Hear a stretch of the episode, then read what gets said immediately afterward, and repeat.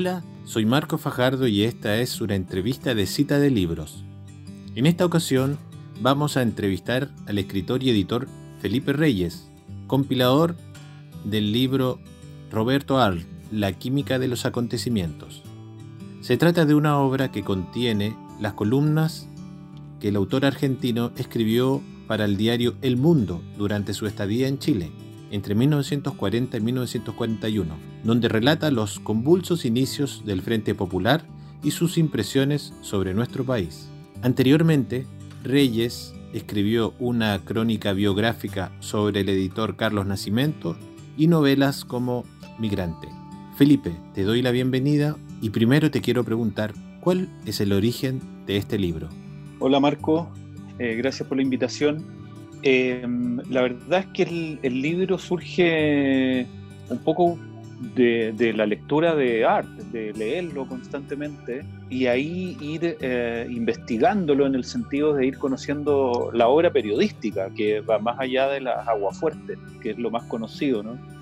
De lo, que hizo en prensa, digo, aparte de sus novelas, sus relatos. Pero aparte de las aguas fuertes hay eh, un montón de otros textos, por ejemplo, como Al margen del cable, que era otra sección que mantenía Art en el diario El Mundo. Y ahí era sobre, sobre hechos internacionales, sobre la Segunda Guerra Mundial, sobre el nazismo, sobre el ocultismo, distintos temas que le interesaban, que recogía de, como dice el nombre de la sección, bueno, y, en eso aparecen estos textos que tenían que ver con Chile, y al ir investigando eh, eh, encuentro que, había pasado por Chile, que había estado un tiempo acá, que había viajado al sur, que había frecuentado la redacción del diario El Siglo, estaba González Tuñón, el poeta argentino en ese momento en, Chile también, que había vuelto de, España con Neruda, estamos hablando del año estamos hablando, Art vi en el año 40 a, Chile, y así llegué, la verdad, como lector de Art.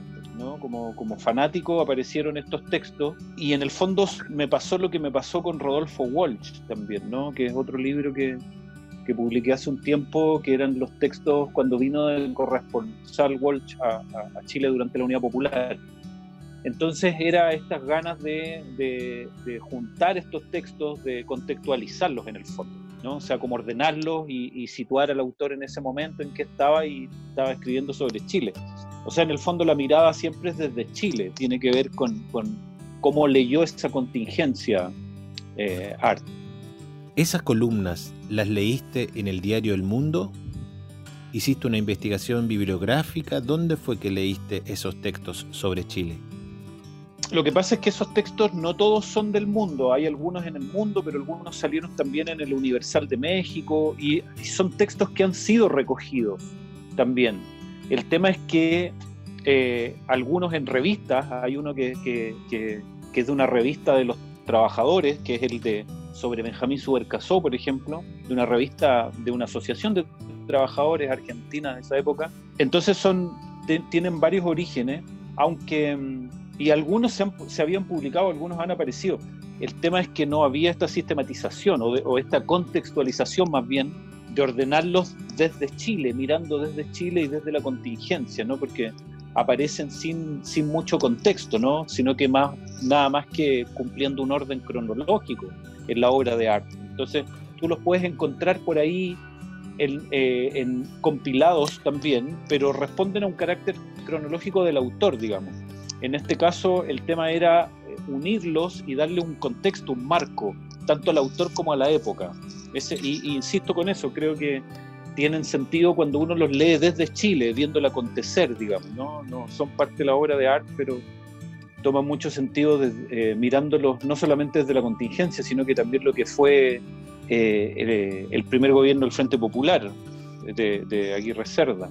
Entonces, eso era lo interesante, pero también leerlo como leerlo en otro registro, como, como analista político, digamos, no como columnista político, no lo que, lo que siempre había leído de él, o sea, como decía anteriormente, la agua fuerte porteña, estas observaciones, las españolas, están las brasileñas, como, hablando de la contingencia, pero de otro lugar, de la, de la contingencia política de, otro país, en este caso de Chile. La primera vez que lo leíste, esos textos sobre Chile? ¿Qué te llamó la atención? Lo primero que me llamó la atención fue el, fue el tema, precisamente.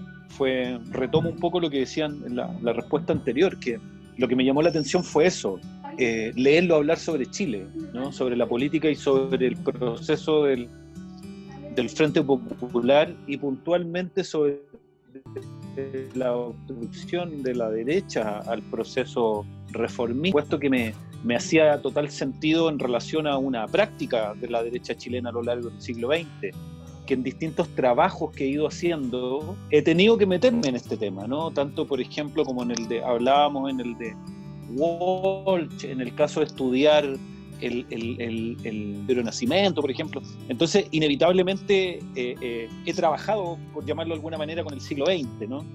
Entonces, esta era una pieza más, todo lo que uno ya había recogido, ¿no? Esta práctica de obstrucción permanente a, políticas que sean en beneficio de la mayoría. Era, pero ahora lo interesante para mí como fanático de arte era leerlo desde su perspectiva, ¿no? Con su forma de escribir tan particular, ¿no? Con sus términos y sus giros y dar cuenta también de, este grupo que es el mismo de hoy, digamos, ¿no? O sea, las prácticas son exactamente las mismas. Es muy contingente desde esa perspectiva. ¿Qué actualidad tienen esos textos hoy en día, pensando que fueron publicados hace 80 años? Yo creo que eh, la actualidad de los textos tiene que ver, yo creo, fundamentalmente con, con, con la composición política de Chile política social y económica de Chile, para ampliar un poco la respuesta. Y en el fondo tiene que ver, claro, con, como conversábamos anteriormente, con las prácticas de la derecha eh, de obstrucción hacia el desarrollo de la mayoría y es esta minoría ¿no? Esta, esta clase, ¿no? que, que, es una minoría absolutamente, pero es la que tiene el, el, capital, ¿no? que, que, es la que tiene el poder económico, para decirlo en términos más actuales, y desde ahí también hace política. ¿no? no, no, no hay esa división. Por lo tanto, es esta lógica un poco del, latifundio, ¿no? Y esos términos, curiosamente, yo sé que en, muchas personas son términos que, despiertan mucho, no sé, generan escosor. Pero cuando uno de verdad ve la, estructura. Eh, de cómo funciona Chile, la verdad es que uno se da cuenta que no son palabras tan retrógradas si uno habla de latifundio, ¿no? Eh, en, el amplio sentido del término. Eh, entonces eso no ha cambiado tanto finalmente. O sea, uno se da cuenta leyendo estos textos de Art, lo que describe ahí podría ser fácilmente el actuar de la UDI en lo último en el último año, por ejemplo, o desde el 18 de octubre a la fecha, sabemos que 40 años, eh, y desde esa perspectiva yo lo leo también. En la segunda parte del libro recopilas una serie de escritos sobre literatura. ¿Por qué los quisiste incluir? ¿Qué te llamó la atención de esos textos? La verdad es que la, la, inclusión de esos, de esos textos eh, respondía más a, que el viaje a Chile que hace Art es el último viaje periodístico, digamos, ¿no? Porque al año siguiente muere, muy joven, tenía 42 años, de un ataque al corazón muere Art en plena actividad. Entonces era como un poco tratar de... Y en el prólogo además yo cuento ese último año, incluido por supuesto el viaje a Chile. Entonces eh, era incluirlos en esa última etapa de vida, digamos, ¿no? O sea, como algunos de, las, de los textos, porque escribió mucho más, pero de los textos que escribió como su última época, digamos, y que también tenían que ver con que de alguna forma son una novedad, entre comillas, de lo que hacía Art, ¿no? Como referirse a temas literarios. Ahí empieza, ahí lo hace más seguido, digamos, pero no era algo que eh, anteriormente lo ocupara demasiado, esos temas sobre, sobre la literatura, sobre las, las formas de narrar o el tipo de narrador que están, que, que están presentes en esos textos. Eh, pero básicamente era esa la, idea de incluirlo, ¿no? De, no de retomar, pero de alguna manera completar lo que yo cuento en el prólogo, ¿no? sino este último año donde el viaje a Chile tenía connotaciones personales también, no solo periodísticas, hay toda una historia ahí también. Eh, entonces esa era la decisión, pero también en una época de cambio, ¿no? donde la literatura también estéticamente estaba sufriendo ciertos cambios y, había nuevas formas también de encarar la literatura y siempre eso genera debate, digamos, ¿no? Cualquier, cualquier nueva forma, cualquier irrupción de, de, otra forma de hacer algo que ya se viene haciendo en, cualquier arte generalmente eh, produce ese, debate que está ahí, que él lo, plantea también en, esos textos, en los pocos que, que, incluimos, porque como te contaba, hay otros más donde se refiere también a la literatura ya como, como estética. Finalmente, uno de los textos que más me llamó la atención fue el comentario de Arlt sobre Chile, una loca geografía, ese libro de Benjamín Subercasó.